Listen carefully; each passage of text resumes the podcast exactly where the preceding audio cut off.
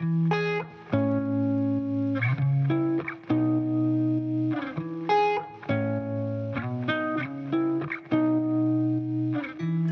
16, versos 25 a 36, acompanhe na sua Bíblia, diz assim: Por volta da meia-noite, Paulo e Silas oravam e cantavam louvores a Deus. E os demais companheiros de prisão escutavam. De repente, sobreveio tamanho terremoto que sacudiu os alicerces da prisão. Abriram-se todas as portas e soltaram-se as cadeias de todos. O carcereiro despertou do sono e, vendo abertas as portas do cárcere, puxando da espada, ia suicidar-se, supondo que os presos tivessem fugido. Mas Paulo bradou em alta voz: Não te faças nenhum mal, que todos aqui estamos. Então, o carcereiro, tendo pedido uma luz, entrou precipitadamente trêmulo, prostrou-se diante de Paulo e Silas. Depois, trazendo-os para fora, disse: Senhores, que devo fazer para que seja salvo? Responderam-lhe: Crê no Senhor Jesus, e serás salvo tu e tua casa. E lhe pregaram a palavra de Deus e a todos os de sua casa. Naquela mesma hora da noite, cuidando deles, lavou-lhes os vergões dos açoites. A seguir, foi ele batizado e todos os seus. Então, levando-os para sua própria casa, lhes pôs a mesa, e com todos os seus manifestava grande alegria por terem crido em Deus. Quando amanheceu, os pretores enviaram oficiais de justiça com a seguinte ordem: põe aqueles homens em liberdade. Então o carcereiro comunicou a Paulo estas palavras: Os pretores ordenaram que fosseis postos em liberdade. Agora, pois, saí e ide em paz. Essa narrativa, ela, ela nos conta a história de um homem, de um pai de família. Ele é o, o centro aqui da história, o foco da história estava sobre Paulo e Silas. Só que de repente, a história desse homem sem nome, apenas chamado aí de carcereiro, se torna importante aos olhos do Lucas, que é quem está escrevendo esse texto chamado livro de Atos. E Lucas nos choca com a descrição de uma pessoa desesperada, de um pai de família, de um chefe de um lar, que está desesperado. O texto diz que ele ia se suicidar.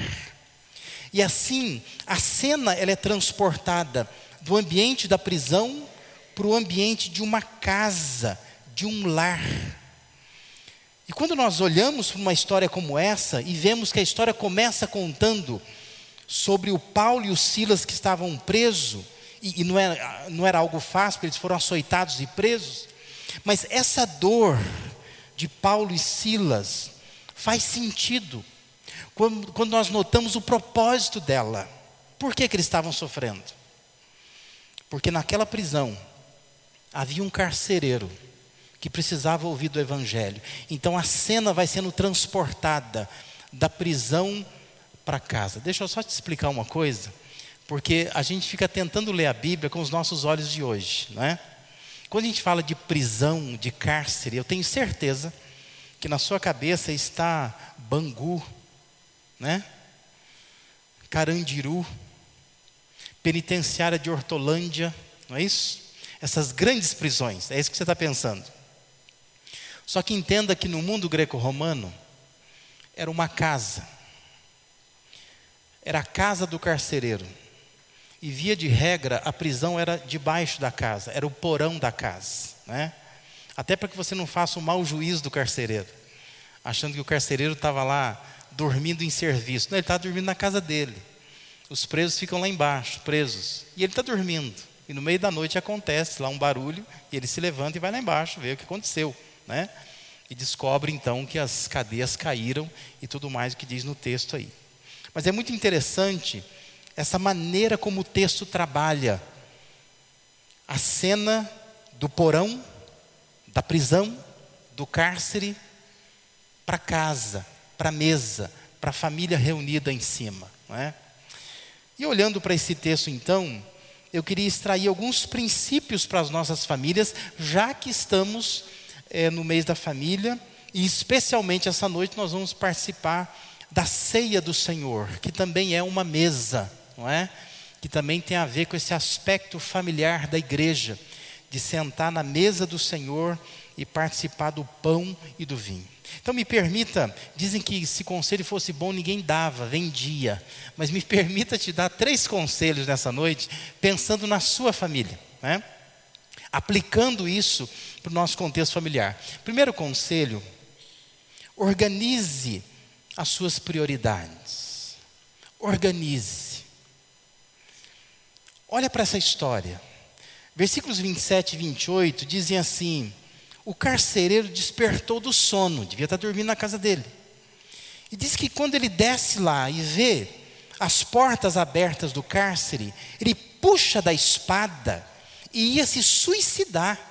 E por que, que ele ia fazer isso? Porque ele supôs, na cabeça dele, ele construiu, vendo as portas abertas, as grades caídas, ele construiu uma ideia de que os presos fugiram. E se os presos fugiram, é melhor eu me matar. E a questão é, por quê? Né? Por quê? Aliás, a maneira como Paulo grita, diz que Paulo bradou em alta voz: Não te faças nenhum mal, nós estamos aqui. Isso nos dá uma ideia da seriedade do momento. Não é que nem esse povo que você vê aí em cima da ponte dizendo assim: Eu vou me jogar, né? mas espera a IPTV chegar, espera bombeiro chegar, não é? Está tá muito mais querendo chamar a atenção do que de fato tirar a própria vida. Nesse caso, não. Esse homem ia tirar a própria vida. E Paulo tem que gritar com ele: não faz isso, nós estamos aqui. Porque o momento de fato era sério. A cena é dramática. É um homem que quer se suicidar, de fato. E Paulo quer evitar isso. Não é difícil entender por que, que esse homem estava tão transtornado. Talvez as mulheres não entendam muito isso, mas os homens entendem isso. Sabe por quê? Porque para o homem, o trabalho é sua dignidade. Eu não sei se tem alguma, alguma família aqui que o marido está desempregado. Mas se tiver, eu queria pedir para você, esposa, tem misericórdia e compaixão desse homem. Você não tem ideia de como ele está se sentindo. Porque para a mulher, o trabalho é diferente. Não é a mesma coisa para o homem. Por isso que é comum, há exceções, lógico, mas é muito mais comum a mulher ficar mudando de trabalho. Ela muda, né?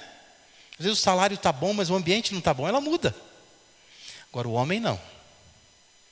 Meu pai trabalhou 43 anos no mesmo lugar. E não é porque ganhava bem. É porque não é doido, né? De sair de um trabalho, ir para outro trabalho e se aventurar. Tem muito homem aventureiro. Mas, via de regra, o homem não é assim. E quando o homem perde o seu trabalho, a sua dignidade é manchada. E este carcereiro, ele está desesperado. Por quê? Porque o trabalho dele é manter esses prisioneiros. E quando ele vê, na cabeça dele, que os prisioneiros fugiram, essa é a ideia dele: vou me matar. Melhor morrer do que enfrentar os romanos que vão me cobrar, dizendo: o que, que você fez, cara? Que carcereiro que você é? Que tipo de soldado você é que você não consegue segurar alguns presos aí na sua casa? Então a palavra diz que ele quer se suicidar. Versículo 29 diz que ele se prostrou diante de Paulo e Silas, trêmulo, tremendo. Por quê? Porque ele ia realmente tirar a própria vida dele. Tal foi o desespero dele diante do que estava acontecendo na cabeça, na imaginação dele. Então, essa narrativa de Lucas nos lembra uma marca do nosso tempo, que afeta as nossas famílias, ou seja, é o trabalho no centro de tudo, de tudo. Avalie a sua vida. Olhe para esse homem. Aquele homem estava tomado por seu ambiente de trabalho. O trabalho era tudo para ele. Quando nós lemos a história, até que diga que ele vai para casa e diz que tem gente na casa dele, você tem a impressão que é um homem solteirão. Um cara focado no trabalho, que quando ele percebe que o trabalho frustrou, ele quer tirar a própria vida. Gente, esse homem tinha família. Tinha família, não é? Mas ele está dominado pelo ambiente de trabalho. Era melhor para ele morrer do que essa situação de aparente incompetência. E esta é uma marca do nosso tempo, é uma característica de todos nós. Em inglês se usa uma, se usa uma expressão workaholics, não é? São os viciados em trabalho. E nós somos assim, viciados em trabalho. Nós gostamos de trabalhar. A gente tira férias, a gente fica incomodado, porque não tem o que fazer. Eu preciso trabalhar, não é? A gente gosta disso. Há anos atrás, hoje eu nem sei se usa mais, né, aquele Nextel, mas é, era um negócio chegar na igreja com celular, com Nextel, uniforme da empresa. E essa ideia de que, olha, oh, pastor, eu vim direto do trabalho aqui para a igreja, para louvar o Senhor. Viciado em trabalho. Ideia de que eu não posso, eu não posso, eu não posso, eu não posso, porque eu estou trabalhando. Eu viajo muito. Eu acho engraçado esse, esse grupo de pastores que às vezes tem no, no WhatsApp, né? E o pastor fica dando a agenda dele. Né? Eu me sinto assim um nada. Eu não faço nada nessa vida. Porque ele fica botando a agenda dele. Hoje, às oito e meia da manhã, eu vou estar num momento de oração com os irmãos. Às nove horas, eu vou estar começando a nossa escola bíblica dominical. Às dez horas tem um culto maravilhoso. Eu quero saber disso, né? Mas é gente ocupada, ocupada, ocupada demais. Essa é uma característica do nosso tempo. Nós somos fanáticos por trabalho. E a família sofre. Porque nós tent estamos tentando trabalhar para dar alguma coisa para a nossa família que também não estamos conseguindo, não é? Esse texto nos levanta essa questão. Também essa história evoca uma outra marca do nosso tempo, que é a chamada individualização. É quando o sujeito está dentro de uma família, mas ele não pensa em ninguém, ele só pensa nele. E ele acaba sendo o centro de tudo. Como eu falei, como é que pode um sujeito que tem um lar, que tem esposa, que tem filhos, como é que ele pensa em tirar a própria vida dele? Por uma circunstância que ele deduz no meio da noite que os prisioneiros fugiram. Mas ele não pensa em ninguém, ele pensa nele. Só em mim e mais ninguém. E essa é uma marca do nosso tempo. Nós temos núcleos familiares, mas as pessoas não pensam umas nas outras, elas pensam nelas. E aí vem uma frase que eu já estou cansado de ouvir: Eu mereço ser feliz. Não é? A pessoa diz isso: Eu mereço ser feliz. Ela pensa nela. Ela quer ser feliz a qualquer custo. E não pensa em mais ninguém. E também, esse texto nos faz pensar na incapacidade que as pessoas têm nos dias de hoje de lidar com os fracassos delas. É gente que imagina uma vida perfeita, imagina uma família perfeita, e a gente fica ouvindo mensagens que diz que nós somos projetados para vencer. Mas a vida não é assim.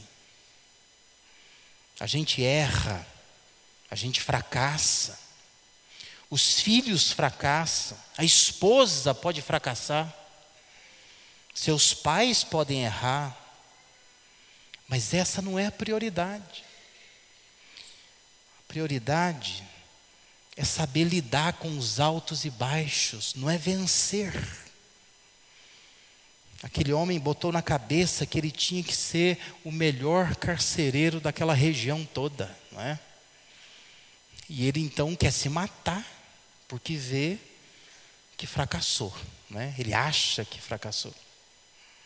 Pense um pouco, quais são as suas prioridades? O trabalho não pode vir antes da família, os filhos não podem vir antes da esposa ou do marido. Eu já falei, repito de novo.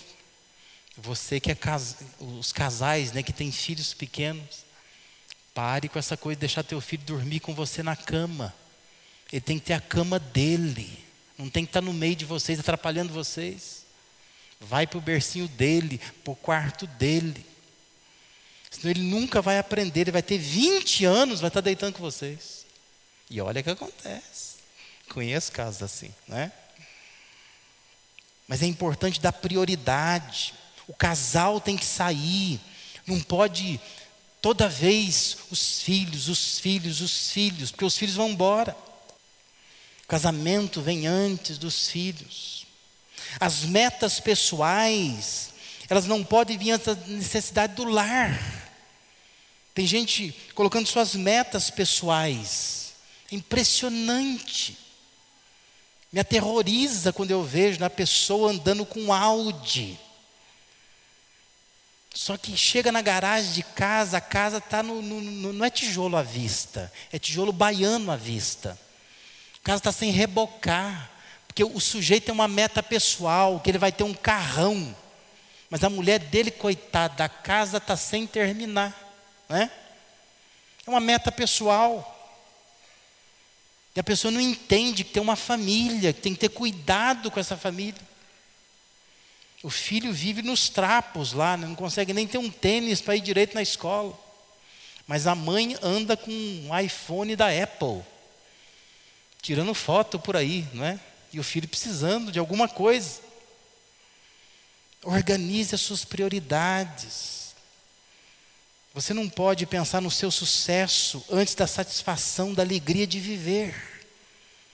E de pensar na família, sobretudo. Tem gente enlouquecendo de verdade, porque as prioridades estão erradas. Gente doida, louca.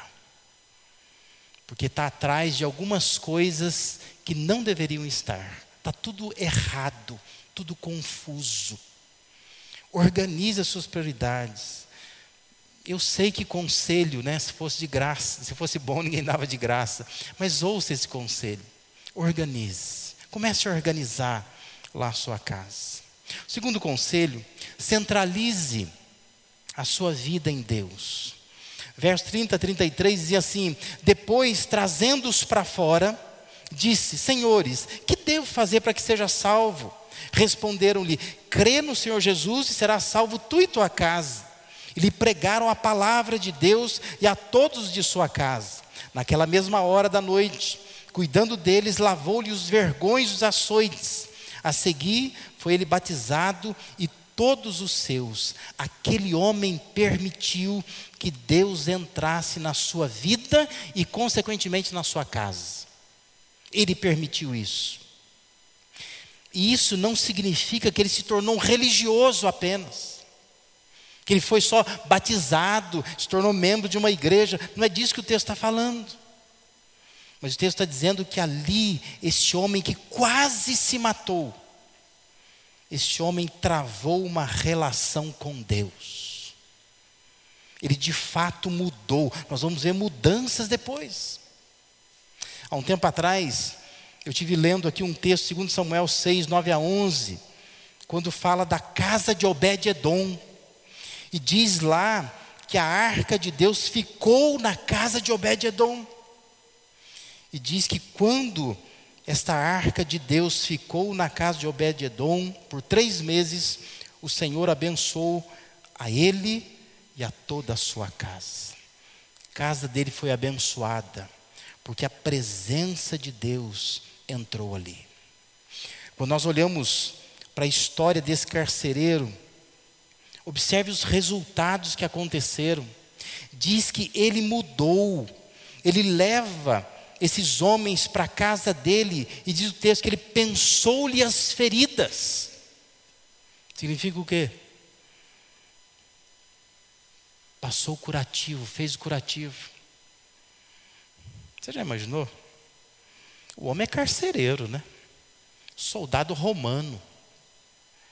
Mas diz que ele leva esses homens feridos para a casa dele e diz que ele cuida deles, pensou-lhes as feridas. Toda a família mudou, diz que foram batizados, eles partiram de uma mesa na madrugada, estão ali, todos ali. Olha a mudança. As questões do trabalho dele foram resolvidas também. Você não acha interessante que o versículo 35 diz assim: Quando amanheceu, os pretores enviaram oficiais de justiça com a seguinte ordem: põe aqueles homens em liberdade. Você já imaginou isso na prática? Põe isso no lugar do homem. Você é o carcereiro, certo? Você acha que os prisioneiros vão fugir, correto? Você quase se matou. Esses homens evitam o seu próprio suicídio. Aí eles pregam a palavra para você, você se converteu. E agora, você não é só o carcereiro, eles são prisioneiros. Não. Vocês são irmãos em Cristo. Como é que faz agora? Agora todo mundo é convertido, todo mundo é irmão. Mas você vai dizer assim: olha, irmão, apesar de a gente ser irmão, vamos fazer o seguinte: eu sou carcereiro, você é prisioneiro. Volta para a prisão lá, continua lá. Precisa bater, nós vamos bater de novo. Você imaginou? Olha o nó que estava ali. Mas quando esse homem coloca a sua vida diante de Deus, Deus resolveu tudo. Porque vem uma ordem dizendo: olha, pode soltar esses prisioneiros. Pode soltar. Isso está resolvido. De manhã, como é que a gente resolve a situação? Deus resolveu eu vou soltar esses homens, vou pedir para eles irem embora. Ou seja, a relação com Deus organizou todas as outras dimensões da vida. E essa é uma questão. Nós precisamos permitir que Deus entre no nosso lar e centralizar a nossa vida em Deus. Porque quando nós fazemos isso, tudo se organiza. Eu sei que isso soa meio assim simplista demais, mas o fato é que nós estamos excluindo Deus da nossa vida. Nós estamos resolvendo as coisas por nós mesmos. Estamos cuidando da família por nós mesmos. Estamos tirando Deus de onde Ele deveria estar, no centro da nossa casa. E um terceiro e último conselho: se esforce pelo bem da sua família. Versículo 34 diz assim: Então, levando-os para sua própria casa, lhes pôs a mesa e com todos os seus manifestava grande alegria por terem crido em Deus. Paulo e Silas se esforçaram, o texto mostra isso. Há um esforço da parte deles para arrancar lá de dentro do coração deles, da memória deles, aquelas canções no momento de dor, no momento difícil da vida deles. Eles estavam se esforçando para isso. O texto diz que eles cantavam por volta da meia-noite, não é?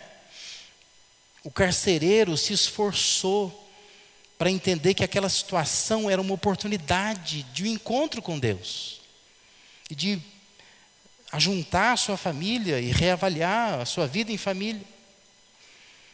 E ele permitiu então que a, a truculência militar, que era típica de um soldado romano, desse lugar a um homem simples que vai lá e cura feridas de dois prisioneiros, de um pai que reúne a família para ouvir o Evangelho, de um chefe de família que leva toda a sua casa a experimentar a alegria de crer em Deus. Presta atenção numa coisa: família cristã não pode dispensar o esforço humano, esse é um problema. O problema é que a gente, especialmente nós, a gente diz assim: sabe uma coisa? Casei na igreja, teve dois, três pastores fizeram meu casamento. E a gente acha assim que a gente pode soltar, vai dar tudo certo, né? Meus filhos vão na igreja. Ah, meu marido é líder na igreja. Minha esposa é envolvida com a igreja. Nós achamos que há um automatismo. A coisa vai fluir. Mas preste atenção no que eu estou dizendo. Família cristã não pode dispensar o esforço humano. Você tem que se esforçar. Lembra que nós falamos alguns domingos atrás, 1 Timóteo 5,8: se alguém não tem cuidado dos seus, especialmente da própria casa, tem negado a fé, é pior do que o descrente. Você tem que se esforçar. Esforce. Não é fácil. Eu tenho três filhos. Quando eu vejo pais e mães desesperados, né, com uma criança pequena, eu já passei por isso, né? Eu sei o que é você virar uma noite no hospital com uma criança. Eu sei o que é você cuidar de uma criança doente. Eu sei o que é você ter que disciplinar um filho rebelde. E às vezes você sofre mais que o filho com a vara na mão, né? Eu sei o que é isso. Eu sei o que é enfrentar problemas numa família. E por isso eu digo, precisa ter esforço. Não é fácil, não é fácil. Há momentos que a gente se sente só. Você está em casa, mas não tem ninguém. Ninguém que olhe por você. Ninguém que converse com você. E às vezes dá vontade de você dizer: olha, o que eu estou fazendo da minha vida? Não é? Por onde eu estou caminhando? Mas nessa hora você tem que pensar: eu preciso me esforçar pelo bem da minha família. Eu tenho que fazer alguma coisa. Né? Eu sempre me recordo com muito carinho do meu pai. Meu pai vai completar agora em julho 86 anos de idade. Casou só com a minha mãe. Minha mãe dava muito trabalho, né? Minha mãe morreu muito cedo, aos seus 58 anos ela se foi. Tinha doença de Chagas. E quando é, minha mãe faleceu, meu pai nunca mais quis se envolver com ninguém. Se se envolveu, foi muito bem escondidinho, porque ninguém viu. Né? Mas nunca se casou. Nunca mais. Acho, penso eu, nunca conversei com ele sobre isso, mas eu acho, eu imagino, por causa da saúde da minha mãe. Foi muito difícil para ele, né? Toda a memória que eu tenho da minha mãe é de uma mulher doente, muito doente. Eu acho que ele ficou com medo, vai que, né? É, eu me caso de novo e outra pessoa doente. Mas na verdade minha mãe era muito ciumenta. Nós não tínhamos relações com os vizinhos, porque minha mãe brigava com todas as vizinhas. Que o meu pai era bonitão, né? Meu pai era bonitão, italiano de olhos verdes, né? costas largas. Hoje ele está velhinho, mas ele era bonitão. E a minha mãe tinha um ciúme desse homem. E não era fácil. E às vezes a gente ficava olhando para aquilo, né? E falava, puxa vida. Mas eu me lembro de coisas muito preciosas que o meu pai fazia pela minha mãe, pela família ele se esforçava. Apesar do, do cenário, apesar do quadro, ele se esforçava, se esforçava muito. Né? E eu tenho admiração pelo meu pai, que na sua aparente frieza italiana, ele tinha os seus meios de demonstrar um esforço em casa, para que a família não fosse afetada, para que ele cuidasse bem da sua família.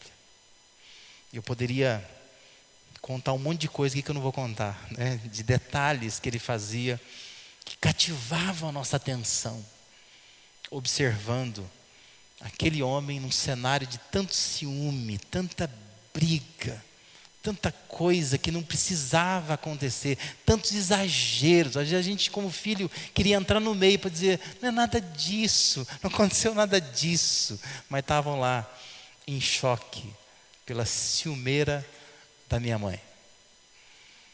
Mas ele, muitas vezes, se esforçava para que aquele ambiente não o tomasse, não o dominasse, e ele continuasse cuidando bem da sua família. Existe um livro chamado Derrotando um Inimigo, chamado Mediocridade, do John Mason, que ele diz assim: são as escolhas e não a sorte que determinam o seu futuro. Existem inúmeras pessoas que passam pela vida sem saber o que querem, mas com a certeza de não obter tal coisa. Como bem expressou Herbert Protnov, existem momentos em que precisamos escolher com firmeza o curso que seguiremos. Ou os incansáveis ventos das circunstâncias tomarão as decisões em nosso lugar. São as escolhas, não a sorte, que determinam o seu futuro. É você que escolhe.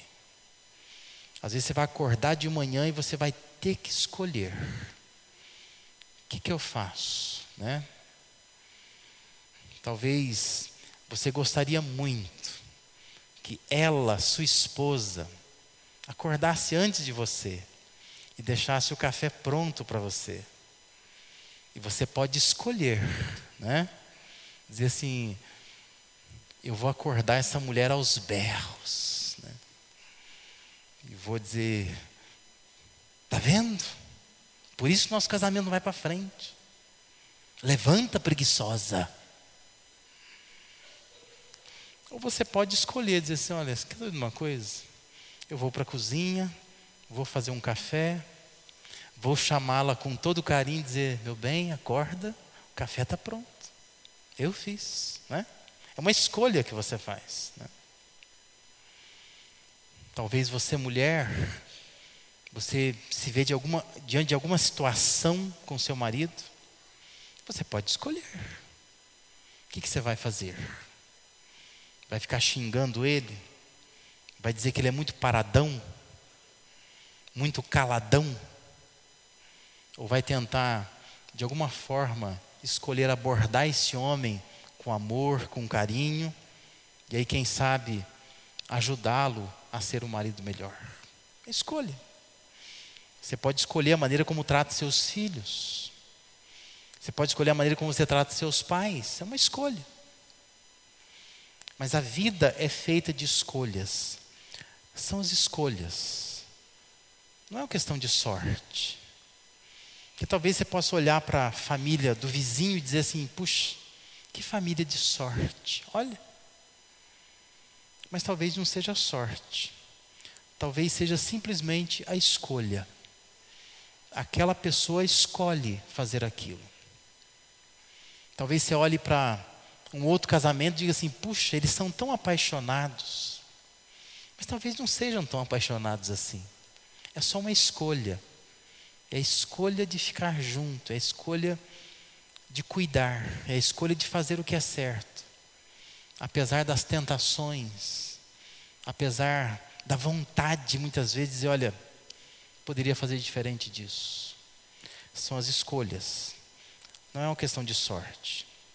E como diz aqui, tem momentos que a gente precisa decidir o que, que nós queremos. Senão, o vento das circunstâncias vão tomar a decisão no nosso lugar. E nós precisamos assumir o comando da nossa vida. E assim glorificar a Deus através daquilo que somos, do que fazemos, do que formamos como uma família. Amém? Que Deus abençoe sua vida. Que você participe da ceia nesta noite pensando nisto. Pensando quais têm sido as suas escolhas. Talvez você precisa renovar o seu compromisso nesta noite com a sua própria família. Talvez você precisa pensar quais são as prioridades, reorganizar isso, sentar essa semana, botar no papel. O que é grande para mim, o que é pequeno para mim, talvez esteja invertido. Organiza isso. Coloca Deus no centro. Deixa Deus dirigir a sua vida e seja esforçado pelo bem da sua família. Faça boas escolhas.